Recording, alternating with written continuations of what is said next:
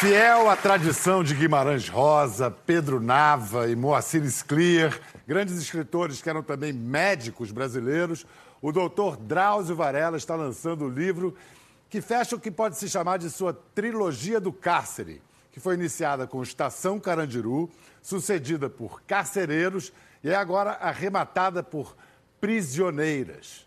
Prisioneiras é um mergulho nunca antes feito na intimidade de um presídio feminino. Drauzio Varela. Que honra receber você aqui, Drauzio. Honra estar aqui com você. Uma alegria. Você já me disse uma vez que tem uma tese sobre escritores. Se você não é um Tolstói, um Hemingway, um Guimarães Rosa, que... aí você tem que escrever sobre. É, se você não tem esse talento, se tem esse talento, você pode escrever sobre qualquer coisa. Se você não tem esse talento, você tem que escrever só...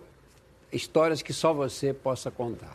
E essa história da intimidade de um presídio feminino realmente só as presas, os agentes penitenciários e você. E algumas outras pessoas que vivem na cadeia. Eu comecei esse trabalho na, na penitenciária feminina em 2006. Esse trabalho começou em 1989, no antigo Carandiru. Né? Depois que acabou o Carandiru, eu passei para a penitenciária masculina, e depois ela foi transformada em penitenciária feminina. Em 2006 eu comecei esse trabalho. Eu trabalho uma, uma vez por semana que eu vou voluntariamente e passo lá um período atendendo doentes. E esse trabalho começou em 2006, então está completando 11 anos agora. E cadeia para você entender um pouco, tem que passar um bom tempo junto, não é? Porque são muitas camadas de informação.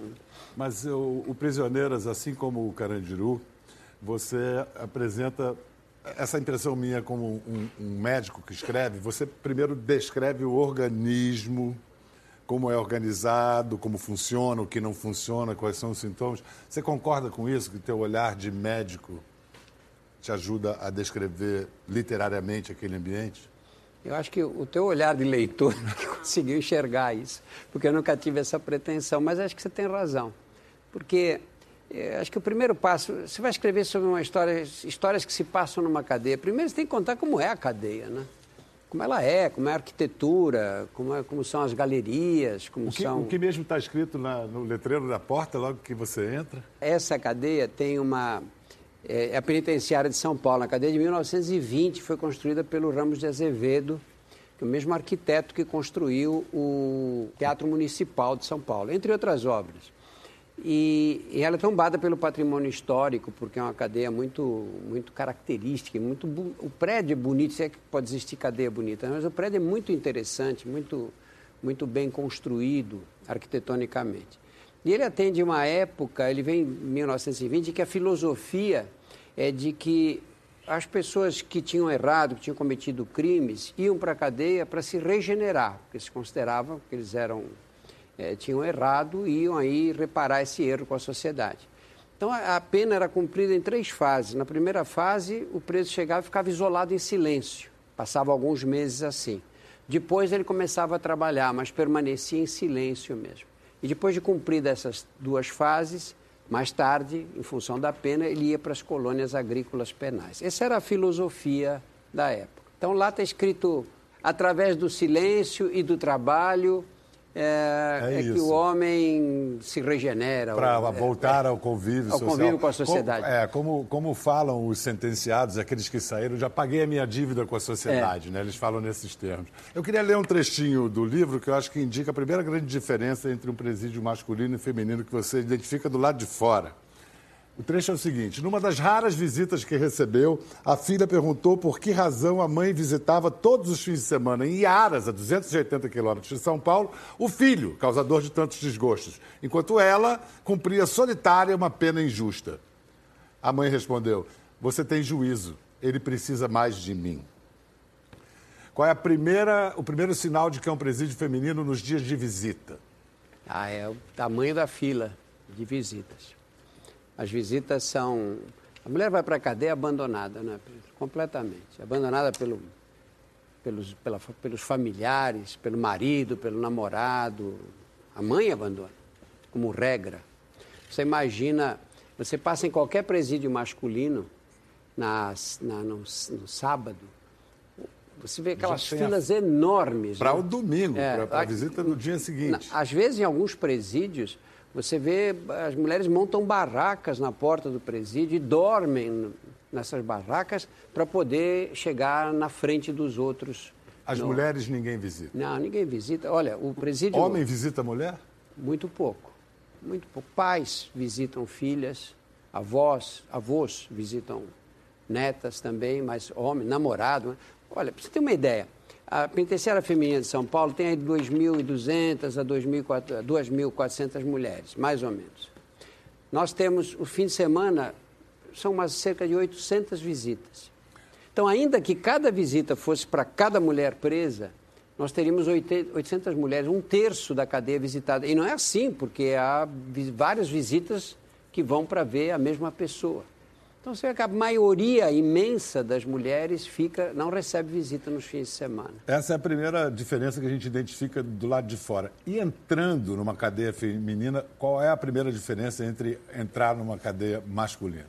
Sim, a primeira impressão na entrada? Auditiva. É auditiva. É a gritaria. Elas gritam demais. Cadeia de homem tem um burburinho, assim, né? Falatório e tal, mas cadeia de mulher é um berreiro o tempo inteiro. O ninguém tempo fala todo. baixo, ninguém fala, grita, fala, ah, outra grita de lá, outra grita. É uma coisa de enlouquecer. O título de prisioneiras não é à toa, né? Elas não são apenas sentenciadas presidiárias. Você descobriu uma, uma maneira de tornar esse título mais amplo, mais sugestivo, né? Isso me dei conta enquanto escrevi o livro, né? Você vai entrando com mais profundidade enquanto escreve na, na realidade que aquelas mulheres vivem, né? na, na restrição de liberdade. E, na verdade, eu acho que toda mulher é prisioneira, de uma forma ou de outra.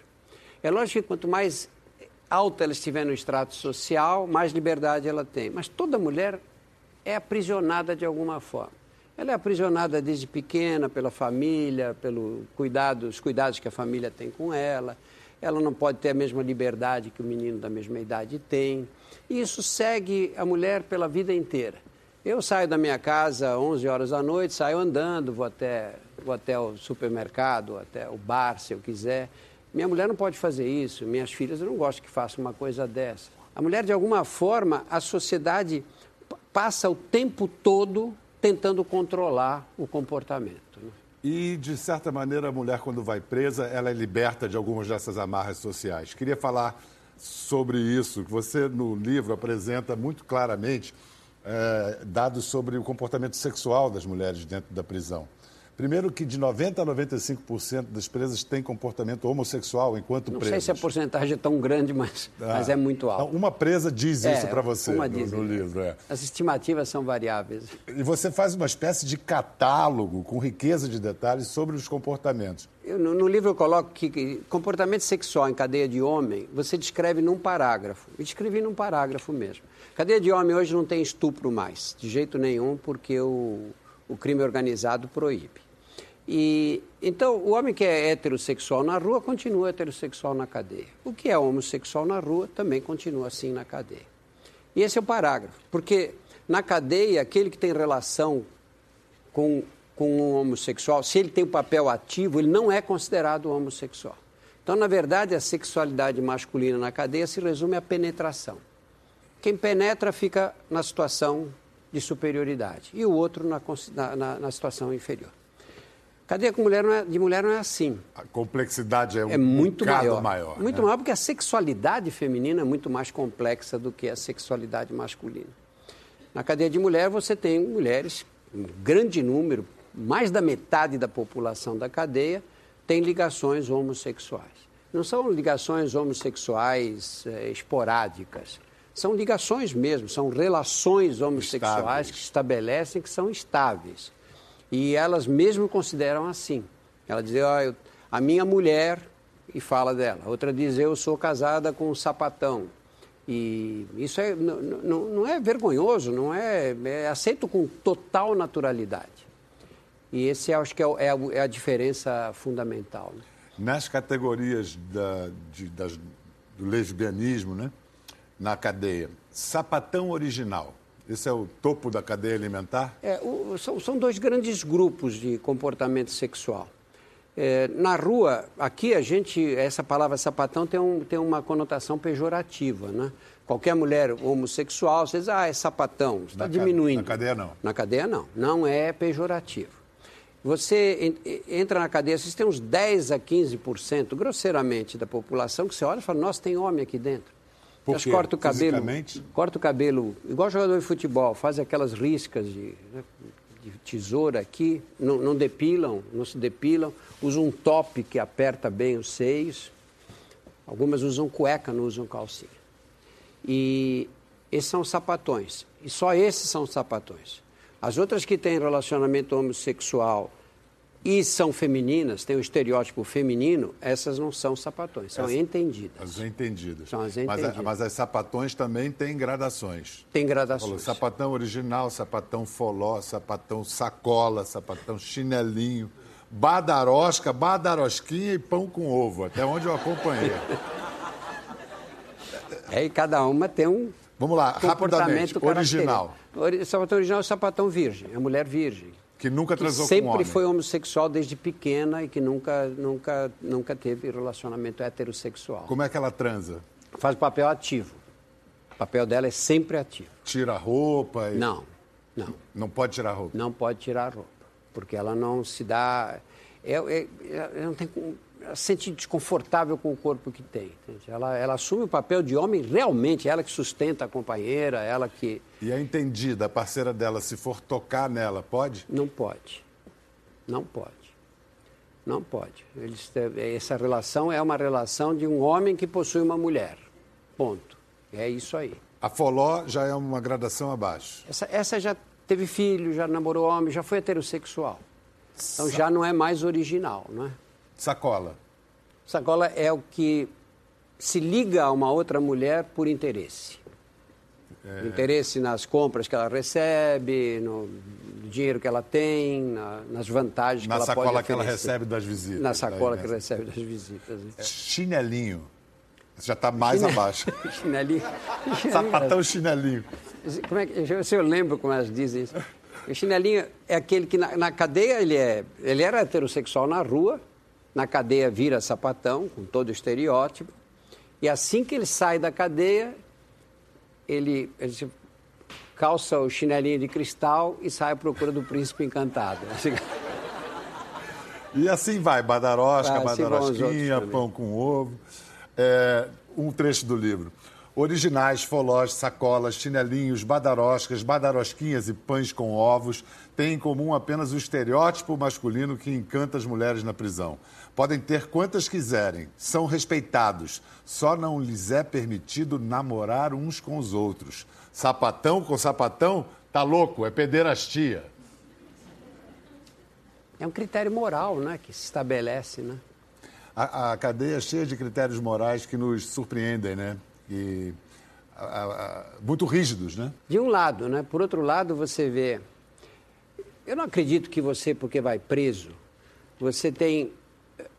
a- o fato de você estar confinado, que isso imprime em você eh, tendências que você não tenha. Né? Eu sou heterossexual, vou preso, eu não vou virar homossexual, tenho certeza absoluta que não vou virar. Então, como é Agora- que você explica esse é. comportamento delas? Essa- e eu não, não acho que, que, a, que, a, que a cadeia coloque, faça uma mulher eh, desenvolver um, um tipo de relacionamento sexual que não tenha passado pela cabeça dela um dia, Aqui do lado de fora. do lado de fora. Mas lá ela é liberta para... É, exatamente. É a prática. Eu acho que é o único lugar que a mulher tem liberdade sexual é na cadeia.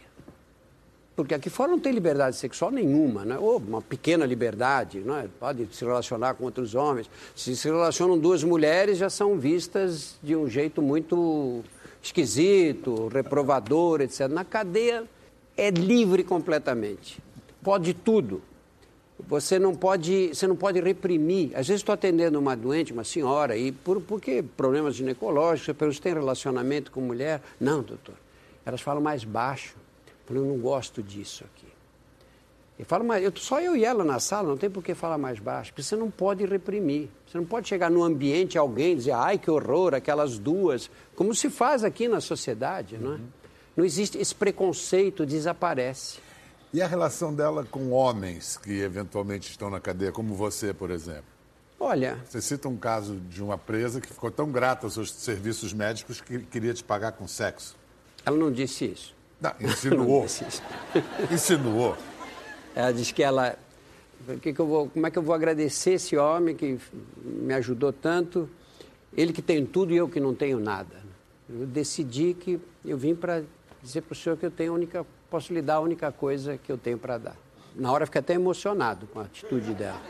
Verdade mesmo, não é demagogia, não. Verdade, porque fiquei me, me colocando na posição dela, né? Se uma pessoa quer retribuir e que não tem nada que possa dar para em retribuição. É emocionante A não ser o próprio corpo, é, não é? É, é emocionante. A não ser o próprio corpo. No livro você fala do Valdemar, um amigo seu, um carcereiro, um agente penitenciário, desde o Carandiru. Desde o Carandiru, que, é. E que trabalha com você. O Valdemar eh, passou a vida dentro de cadeia, né? Ele foi eh, trabalhando no Carandiru. Eu cheguei no Carandiru em 89 e já estava lá. Ele chegou em 86. E dirigia a sessão de esportes, era super popular entre os presos, muito respeitado, e era um homem que ajudava a segurar aquela panela de pressão. E, e, a gente começou a trabalhar juntos, fizemos todo o trabalho do Carandiru juntos. Aliás, se não fosse ele, eu acho que não teria conseguido fazer, porque ele que organizava toda a parte burocrática lá. E, e aí veio comigo até hoje. E hoje na penitenciária feminina é o mesmo tipo de trabalho Mas que ele, ele, ele fala da dificuldade, ele quase que se enrola mesmo, né? Teve a coisa de dar os beijinhos, né? Ele não dava beijinho nas presas. E começou, chegou lá com esse espírito, né? De dar, encontrar no corredor, dar um beijo. E eu chamar a atenção e falei, para, Valdemar, isso aí não vai dar certo aqui nesse ambiente. E dizer, mas eu, eu beijo as pessoas que gostam de mim, que falam comigo, por que, que eu vou ser diferente aqui, né? Mas e aí Resultado? Não, não ele, mas a, a, a, menina que trabalhava com a gente lá, que era presa, que trabalhava na enfermaria com a gente, é que uma hora foi chamada pelas outras, falou, o que é isso? Está beijando. Eles chamam de polícia, né? Os carcereiros é. de polícia. É. Mas isso é porque ele também estava chegando lá. Ele hoje tem uma penetração total na cadeia, as, meninas, as mulheres respeitam, ele ajuda muito. No atendimento médico que você faz lá, quais são os quadros clínicos mais comuns? Assim? O que, que você Olha, a cadeia tem um problema sério, que é as mulheres chegam, vão presas, a comida da cadeia é uma comida razoável, mas é repetitiva, né? A gente enjoa da comida da casa da gente, imagina. Uhum. E, mas é uma, é uma dieta muito rica em carboidrato. E, é, e como é que você resolve o problema? Se você não consegue almoçar, você vai comer o quê? Vai comer biscoito, vai comer chocolate, vai, vai tomar aqueles sucos que são açucarados. Obesidade. As mulheres engordam muito. Obesidade é um problema seríssimo. E quanto mais velhas, evidentemente, mais obesas. E aí vem todo aquele cortejo, né? hipertensão arterial, diabetes, a vida sedentária da cadeia, né? porque você, embora tenha pátios lá, a vida, a cadeia tipo, torna cada vez mais sedentária. Muitas trabalham o dia inteiro. Na penitenciária feminina, 60% da, da população trabalha em, em, oficinas. Eu vejo o povo fala aí fora, fala, não, esses vagabundos ficam na cadeia, tinham que, uh, tinham que carpir café. É uma simplificação isso. Isso não no semiaberto, no, no regime fechado. No regime fechado. No regime fechado trabalham em empresas que vão lá e elas passam o dia inteiro trabalhando. E as que não trabalham nas empresas, trabalham fazendo o trabalho da cadeia. Porque, ah, na verdade, os funcionários fazem o quê? Eles cuidam da segurança, cuidam da organização geral. Quem limpa, quem lava, quem distribui refeição, são as presas que fazem isso. Drauzio, e as grávidas, elas têm assistência obstetrícia? Como é que. Melhorou bastante isso. Melhorou bastante. Hoje elas são. Elas fazem o pré-natal, o número de grávidas é grande. É, aliás, o número de. Isso é um dos dramas da sociedade brasileira. Né? Porque essas meninas começam a engravidar com 13, 14 anos engravidam nessa idade, a primeira coisa que elas fazem o quê? É largar a escola. Como é que vai fazer? Quem vai cuidar da criança? Não, é? não vão deixar, não aí... vão contratar uma babá para cuidar das crianças. Começa a bola de novo. E aí começa. E aí, com 17, 18 anos, engravida a segunda vez. Com... Eu tenho na cadeia lá meninas de 30 anos com 10 filhos. Tem no livro eu falo de uma menina com 28 anos que chegou lá e falou: Ai, estou tão feliz, nasceu meu neto. 28 anos de idade. E a sociedade finge que esse problema não existe, né? que, que o problema da natalidade brasileira está resolvido, porque a natalidade brasileira hoje é de 1,8, você precisa de 2,1 filhos para para completar, para manter a população é, constante. É, Acho que está resolvido. Mas esses números não é. traduzem a tragédia que está Lógico, tá não traduz, não traduz o universo dessas meninas é. que estão aqui, que vão ter filho depois que defenderem tese de doutoramento. Não é?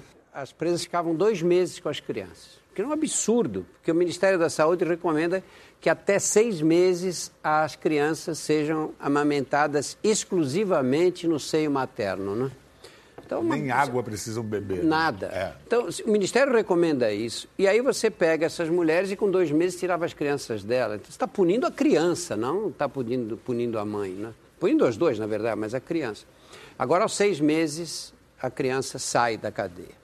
E aí é um dilema, um problema muito sério, porque o que você faz? Vai deixar a criança na cadeia presa também? Não pode. Uma hora tem que separar a criança da mãe. É o que? Seis meses? Seis meses. Mas aí, você imagina a mulher com seis meses amamentando, com leite no seio, inundada de hormônios, agarrada naquela criança com a qual ela tem passado 24 horas dos dias, de, durante seis meses, de repente aparece alguém da família e leva a criança embora. Ou pior, se Você não já tem viu essa cena algumas muitas vezes. vezes. Se não tem ninguém da família, aparece alguém do conselho tutelar e leva a criança para adoção, leva, talvez ela nunca mais vai ver aquela criança. Essa é a coisa mais dolorosa da mulher no cárcere. E aí elas voltam para a gente lá na enfermaria com leite nos seios, pedindo para tomar remédio para parar o aleitamento. Né? Nesse seu livro você narra várias biografias das presas. O que, que você encontrou em comum em diversas biografias. Você falou da gravidez na adolescência. Isso é um. Isso é uma regra. Isso é uma né? tragédia é brasileira. Uma tragédia brasileira. Porque essas meninas. Você tem um filho pequeno. Como é que você, você parou de estudar no, no quinto, sexto ano? Tem filho pequeno, às vezes dois, três. Você não pode nem trabalhar, porque você mora na periferia. Quando você vai arranjar emprego onde? Há duas horas, uma hora e meia, duas horas de condução para ir. E com quem que você larga as crianças? Nessa hora, vender droga é mais barato e mais fácil e dá mais dinheiro também porque Biqueiras tem perto de casa. E dessa, dessas biografias também, casos de violência sexual uh, contra crianças? Ah, são muito comuns mesmo, muito comum. É, existe uma epidemia de, de estupros na periferia das cidades brasileiras que passa batida também. Quando a gente fala em estupro, você pensa na menina que vem à noite, sozinha, passando num beco escuro e é atacada. Lógico que isso existe, infelizmente no Brasil esses números são muito elevados ainda. Mas o estupro de meninas de 7, 8 anos de idade é, é, muito mais comum do que esse. Em casa? Em casa. No em ambiente casa, doméstico? No ambiente doméstico, de pessoas que se aproveitam da, da, da, da fragilidade da criança e violentam essas meninas. E, e são, são tios, são avós, são vizinhos, são amigos da família. Eu não contei, mas lendo o livro, de, de cada dez histórias, quatro têm um é testemunho é são, semelhante. A realidade Sim. é essa, não é, Pedro? Essa é a realidade. É, é, é que é uma realidade tão, tão repulsiva que a gente prefere fazer de conta que ela não existe, não é? Tem outra questão, que são as mulheres que é, foram presas levando droga para os maridos que estavam presos. São chamadas pontes. Essas mulheres são condenadas a, a, no jargão da cadeia, cadeia de poeta. São, entre aspas, penas curtas, de quatro anos. O que, que acontece? É, essas, essas mulheres, você tem dois tipos de pontes. Você tem a ponte que faz isso profissionalmente. Ela leva a droga para a cadeia e recebe pela droga que levou. E você tem as pontes que fazem isso para ajudar o marido, o pai que está preso, o irmão, ou cai na chantagem emocional dos namorados, que são muito frequentes também. Mulher... Aí tentou entrar com a droga na cadeia, pegaram, o que, que acontece com ela ato contínuo? Vai imediatamente para a delegacia, é lavrado flagrante, ela não volta para casa. Essas Se mulheres, tiver com filhos em casa? filhos ficam sozinhos. Não tem, não tem, não, isso não é nenhum impedimento, não. Você diz, olha, eu deixei três crianças sozinhas em casa, a mais velha tem sete anos, ninguém se incomoda com isso. Aí dá, ela passa alguns dias ali na delegacia e vai para a penitenciária. E os juízes costumam lavrar, dar a pena de tráfico de entorpecentes e dão quatro anos de cadeia para essas mulheres. Eu fico pensando sempre, que, que a sociedade ganha com isso? O que, que a gente ganha pegando uma menina aí de 20 e poucos anos de idade, trancando na cadeia porque estava levando. Levam droga na vagina, sempre, é o método mais comum de, de transporte. E levam quantidades do quê? Quantidade do quê? 40, 50 gramas de cocaína. O que, que, o que representa isso no tráfico de drogas do Brasil? Que a gente ganha na, na Principalmente o que você coloca, o que representa isso comparado às consequências da prisão Lógico. dessa mulher. Quais são as consequências da prisão dessa mulher? Consequências, bom, primeiro ela, né, que vai entrar em contato com a bandidagem de um modo geral. Segundo, as crianças. O que acontece com essas crianças? É, quando tem uma família ainda que pode recebê-las, está melhor, mas ainda assim separam as crianças, porque ninguém tem condição de ficar com três, quatro filhos. Aí vai um filho para casa de uma prima, outro vai para casa da avó, outro separa essa família e essas crianças são, vão viver uma situação de risco. E a chance delas se tornarem marginais mais tarde, entrarem para o crime, Aumentam, é uma chance muito alta. Aumenta né? exponencialmente.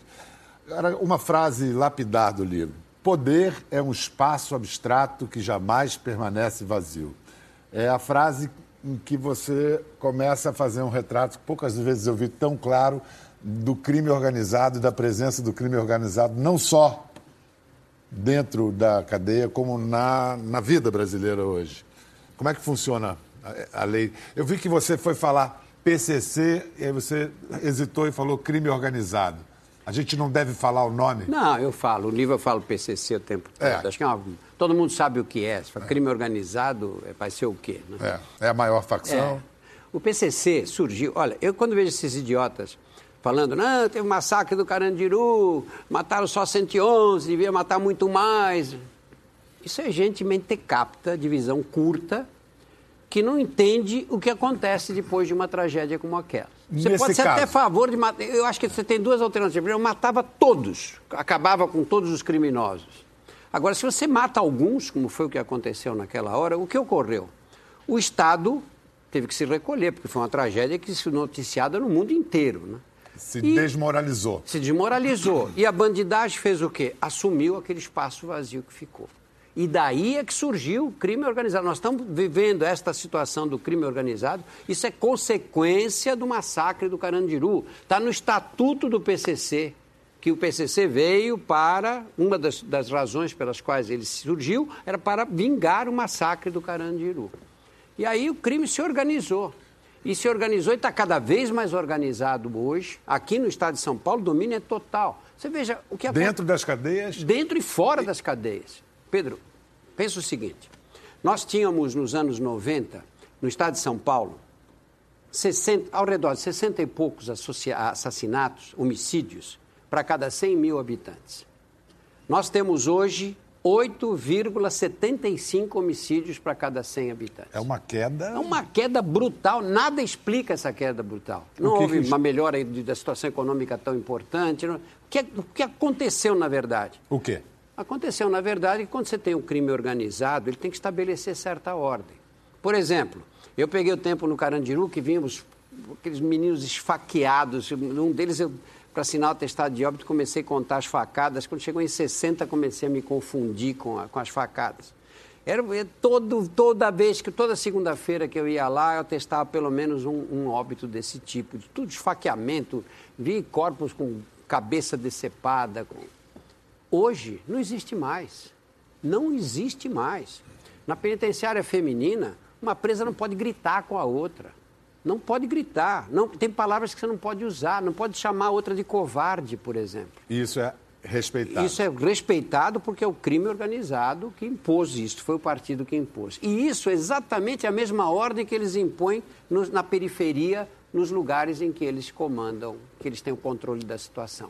Você não pode matar uma pessoa sem ter autorização. Como é que eles fazem, por exemplo? O PCC faz julgamentos. Há julgamentos. A, a presa fez alguma coisa é, proibidíssima, ela vai ser julgada e condenada. Julgada como? Não, é uma, uma justiça paralela. Você tem primeiro uma primeira instância que é chamada de ir para as ideias. É assim que elas falam. É assim vai que se fala ideias. na rua também. Eu me desentendi com você. Nós não temos acerto, estamos desentendidos completamente. Falei, então vamos para as ideias. Vamos para as ideias é o quê? É você se reunir com a com, a, com as que comandam o local, a cadeia, ou na periferia, a mesma coisa. E aí você vai ser julgado. Mas o julgamento tem que ter prova. Você tem que ter, você leva as suas testemunhas, eu levo as minhas. Tem defesa, tem defesa, acusação. acusação. E o poder máximo está onde? O poder para decidir? Esse é o poder, é a primeira instância. Tá. Se resolveu ali, tudo bem. Se não resolver. Se não resolveu, vai para a torre, que é o poder intermediário, a segunda instância. Essa torre já é comandada por homens só. É pelo telefone? É pelo telefone. Na cadeia é pelo telefone celular. E chega ao, ao, ao top, ao, Quando- ao topo do, é. do, do, do PCC? Quando é crime grave. Quer dizer, quem, quem se- condena a morte, por exemplo, São é só o eles. número um. É, são Os eles. números, são, é um central e sete ministros, é, É, isso? hum, é, a gente não sabe exatamente quem é que. Mas, mas os julgamentos são impessoais, entende? Não é fulano que ordenou fazer isso. É o conjunto, sabe? É o tribunal que, É o que decidiu. Mas aí, olha só, se o PCC tem uma, uma regra de que não se mata mais na cadeia e eh, houve uma, uma infração, alguém foi culpado e condenado à morte dentro da cadeia, como é que faz? Se não pode matar dentro da cadeia e condenou à morte? Às vezes esperam sair para a rua. Às vezes esperam ser libertados. Disse que tá, Porque- demora muito. Ah, aí pode. Eles podem contratar um advogado para ajudar a sair da cadeia. O próprio partido contrata um advogado para sair. São casos raros esses, mas existem. Porque crime, a- a- nas nossas leis, você vê agora nós estamos com um problema aí dessa, da Lava Jato, a preocupação qual é? Ah, vai prescrever, tem que ser rápido, porque senão os crimes prescrevem. No, na- no meio da bandidagem, crime não prescreve. Não tem Não prescrição. prescreve. Eu vi gente morrer 20 anos depois de ter cometido um crime. Drauzio, é um absurdo eu interpretar o que você está contando para gente aqui como antes o crime organizado ao crime desorganizado? Olha, Pedro, é uma tese essa. Não, é uma, É uma tese, tese, espinhosa. Do ponto de vista, olha, na rua não sei, porque as coisas estão adquirindo uma proporção que a gente não sabe onde elas vão chegar, né? Essa é a realidade. Mas na cadeia, sempre houve facções dentro da cadeia. O Carandiru tinha várias facções, é que se degladiavam o tempo inteiro, não havia uma que assumisse o comando. Quando você tem uma facção que, que fica hegemônica, ela mesma que as- assume o comando total, para quem está preso, ele vive mais em segurança. Porque o Estado não consegue dar segurança dentro da cadeia. Como é que vai dar segurança? Imagina esses CDPs nossos que tem 20, 25 presos numa cela só. Como é que você vai garantir a segurança dessas pessoas? O, o crime organizado consegue, consegue, porque ele tem penas para quem desobedecer. né? Então, para quem está preso, as cadeias hoje são muito mais tranquilas do que eram no A passado. que ponto chegamos? A que ponto A chegamos? que ponto né? chegamos? No início do programa eu usei a imagem do mergulho que o Drauzio faz em seu livro. E não pode haver metáfora mais precisa, porque vendo a sociedade brasileira assim como um navio, o sistema penitenciário é a craca do casco submerso do navio Brasil, fica abaixo da linha d'água. Então, ninguém vê, fica fora do nosso campo de visão e é assim que a gente quer. A gente não quer ver. Por que, que é importante ver, jogar luz sobre isso que a gente gostaria de, de- de tornar invisível? Porque o sistema, aquelas pessoas que estão ali fazem parte da sociedade brasileira. Você pode achar que eles são horríveis, que são fascinos, mas a sociedade brasileira tem gente assim. E é muito. Você fechar os olhos para essa realidade dá no que nós estamos vivendo agora. Quanto tempo a gente passou assim, sem se interessar por isso? Ah, é coisa de bandido, para mim tinha que matar todos e tal. Olha o que aconteceu, Pedro. Esse, esse, esse sistema não tem solução. Quando cheguei na- no, no Carandiru, 89, nós tínhamos, o Brasil tinha 90 mil presos no país inteiro. Tem 622 mil hoje. É a quarta população carcerária em termos absolutos. É Estados Unidos, China, Rússia e Brasil. Os outros são muito mais populosos do que nós, não é? Nós encarceramos, daquela época para cá, aumentou 700% o número de presos. Melhorou, por acaso, a segurança no Brasil? Nós estamos agora podendo andar pelas nossas cidades? Quer dizer, nós trancamos na cadeia, nós não resolvemos o problema. Porque as cadeias vão ficando cheias, cheias. Olha, estado de São Paulo, segundo os dados da secretaria, são assim. As cadeias todas superlotadas. Né? Sabe quantas nós teríamos que construir agora, imediatamente, para acabar com a superlotação? 90 cadeias. 90 cadeias. Cada uma, no preço de um ano e meio atrás, custa 30 milhões. Se você constrói nove cadeias, você vai gastar 270 milhões. Para construir 90, são 2 bilhões e 700 milhões. De onde vem esse dinheiro? De, de, onde virão esses recursos? Isso é um ponto, isso só para acertar a situação e atual. E depois, continuando como Estado, seriam mais tantas por. Da, se você pega todos que foram presos num mês e todos os que foi, desconta os que foram libertados, sobram no sistema, em média, 27, 28 presos por mês. O que significa, por dia, desculpa, por dia, o que significa que são uns 800 e poucos presos por mês. Os técnicos dizem que as cadeias não podem conter mais de 800 presos, que senão você perde o controle. Então nós teríamos que construir uma por mês. 90 de saída e mais uma todos os meses. Isso só para construir. E depois quem toca essas cadeias? Qual é o custo de manter essa população presa? Está na cara que esse, esse, esse caminho que nós adotamos não tem solução. Ele não tem solução. Não adianta, porque isso não vai melhorar a segurança. Brevemente, agora, para a gente começar a concluir, Drauzio, os presos estão lá compulsoriamente. Os agentes penitenciários, profissionalmente. Você é o único voluntário. Por quê? Porque eu gosto de ambiente. Eu Você gosto gosta do ambiente. Eu gosto. Eu gosto de estar em contato com essas pessoas. Eu gosto. Eu fui criado dentro de padrões de honestidade muito rígidos por, por filho de imigrantes, mas eu, eu gosto, tenho, tenho atração por esse tipo de ambiente, sabe? Estar tá ali, de conversar com aquelas pessoas, entender o que aconteceu com elas. Por que elas escolheram esse caminho? Não que eu justifique, não explico e não defendo também. Na internet vive dizendo que eu sou defensor de bandido. Eu não gosto de bandido, nunca defendi bandido nenhum. Mas eu gosto de estar nesse ambiente. Eles estão presos, eu sou médico, não sou juiz. Eu não estou ali para dizer se você é culpado, aquele não. Mas você está lá não para se enriquecer como médico, mas para se enriquecer como ser humano, né? É porque eu tenho, eu tenho acesso a um, a um tipo de convivência que enriqueceu muito a minha vida, que me deu uma visão da sociedade brasileira e uma visão uma visão da, do comportamento humano que eu não teria de jeito nenhum se não tivesse convivido com essas pessoas. Mas às vezes você não sofre o choque que todo carcereiro sofre de passar um dia no inferno e chegar em casa e ter que é, conviver com uma normalidade que ele já não reconhece mais como normalidade? Acho que todo mundo que que, que, que, que, passa por uma cadeia sente, né? Às vezes você tem uma coisa tão dolorosa que você vive ali, e você não tem nem com quem compartilhar, porque senão você fica aquele cara que só fala de tragédia o tempo inteiro.